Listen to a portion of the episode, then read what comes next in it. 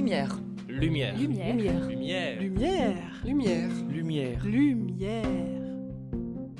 Lumière sur l'impression 3D pour recycler nos déchets plastiques avec Cécile Nouvelle, enseignante chercheuse au LRGP à Nancy. Imaginez un monde où tous les déchets auraient droit à une seconde vie, sous une nouvelle forme, pour une nouvelle utilisation. Vous me direz que c'est le principe du recyclage, et vous n'avez pas tort. Mais saviez-vous que le recyclage pouvait aussi passer par l'impression 3D, un procédé nouveau de revalorisation des matériaux issus de nos déchets Aujourd'hui, nous sommes ravis d'accueillir Cécile Nouvelle, enseignante chercheuse au laboratoire Réaction et Génie des procédés à Nancy, qui travaille justement sur cette seconde vie des déchets grâce à l'impression 3D. Bonjour Cécile. Bonjour. Alors Cécile, c'est vrai que depuis quelques années, on parle beaucoup de l'impression 3D pour créer de nouveaux objets à partir de filaments de plastique. Vos recherches portent justement sur la transformation de déchets plastiques pour en faire de la matière première utilisable par une imprimante 3D. Mais d'abord, qu'est-ce que c'est que l'impression 3D Alors, l'impression 3D, c'est un nouveau procédé qui a gagné de la publicité ces dernières années, parce que dans l'image du public, en fait, il est utilisé notamment pour faire euh, des pièces de réparation en polymère. En fait, c'est un procédé qui consiste à réaliser des, pièces de façon complètement différente des procédés précédents, qui consistaient à venir retirer de la matière sur euh, des objets polymères ou alors à, euh, à injecter dans un moule euh, du polymère à l'état fondu, par exemple pour obtenir des touillettes, ce que vous utilisez par exemple pour tourner votre café euh, tous les jours. Là, le procédé, il consiste à élaborer les, objets par strates, par couches. Et en fait, on, vient de réaliser les pièces en, en 3D en fondant à chaque couche le polymère. Alors, ça peut se faire à partir de filaments ou de pellets, on va dire de granulés de matière euh, plastique. Et donc, pour répondre à votre question sur le recyclage, effectivement, c'est un de nos sujets de recherche qui consiste à essayer d'employer ce nouveau procédé pour recycler les polymères. Alors, pas tous les polymères, parce qu'il y a déjà des polymères, vous savez, qui sont recyclés, mais plutôt de s'intéresser à ce procédé comme une façon euh, de recycler des petits flux de déchets qui sont à faible tonnage. Et justement parce que ce sont des faibles tonnages, ils sont actuellement pas considérés pour le recyclage parce que c'est pas rentable, euh, d'une part. Donc ça, ça peut être intéressant pour ça, euh, l'impression 3D. L'autre intérêt que ça peut avoir, c'est que ça peut permettre euh, du, le recyclage de matériaux à des échelles plus locales, sans être à une échelle d'une région, par exemple, à l'échelle d'un quartier. Et c'est ce qui nous intéresse avec nos collègues d'ERPI qui sont un peu spécialistes de, euh, euh, de l'innovation et de comment on peut repenser les circuits euh, de, gestion de matière. Et c'est pour ça qu'on a tout un- tout un tas de sujets sur le recyclage des polymères par impression 3D. Un, parce que c'est important, même à l'échelle, par exemple, si on pense à un Fab Lab où on fait de l'impression 3D, où on produit ses propres déchets quand on fait des objets. Mais aussi, ça peut être intéressant à une échelle donc locale d'un quartier, comme je l'ai dit, où ça peut permettre d'autres usages et euh, rentables à des flux de déchets qui, qui n'intéressent pas les industriels. Donc pour cela, vous utilisez plusieurs types de polymères bien spécifiques, euh, issus donc de déchets. Mais quels sont les déchets que vous utilisez? Comment vous les rendez utilisables pour une imprimante 3D Et surtout, qu'est-ce que vous imprimez comme objet? Alors, quand, quand on parle de déchets polymères, en fait, ben, ce sont les polymères qui sont utilisés, par exemple, directement dans les Fab Labs qui nous intéressent.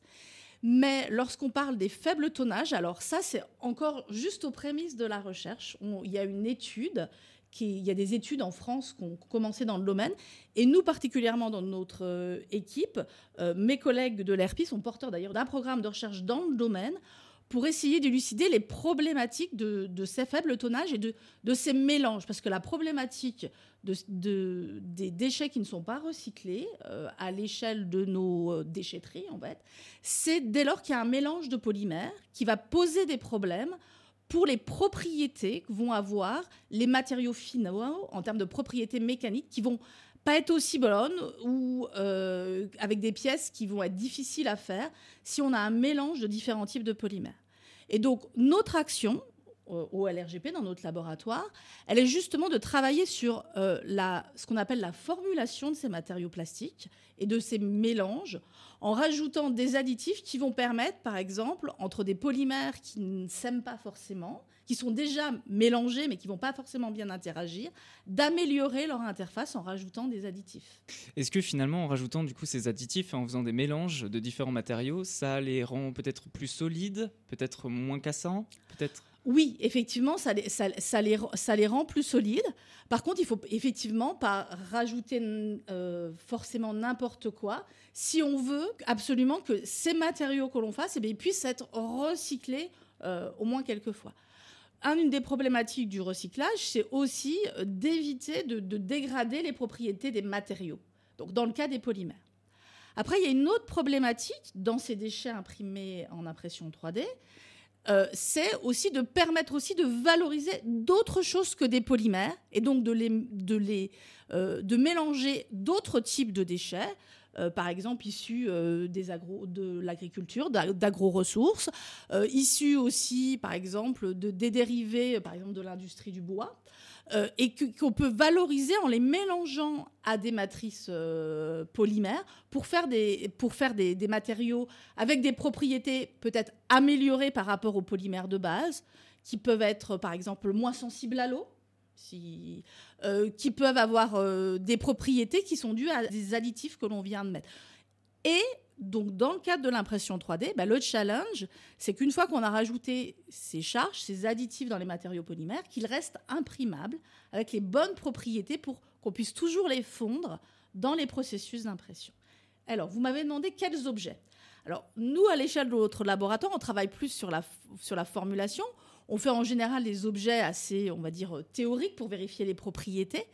Après, nos collègues euh, du, euh, du FABAB de l'ERPI, eux, ils, font ils essayent de faire des pièces fonctionnelles pour montrer l'intérêt du recyclage.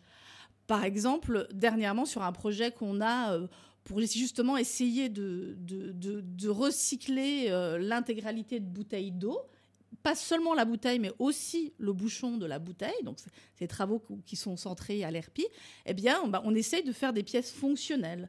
On a pu montrer qu'on pouvait faire, par exemple, des, petits objets fonctionnels.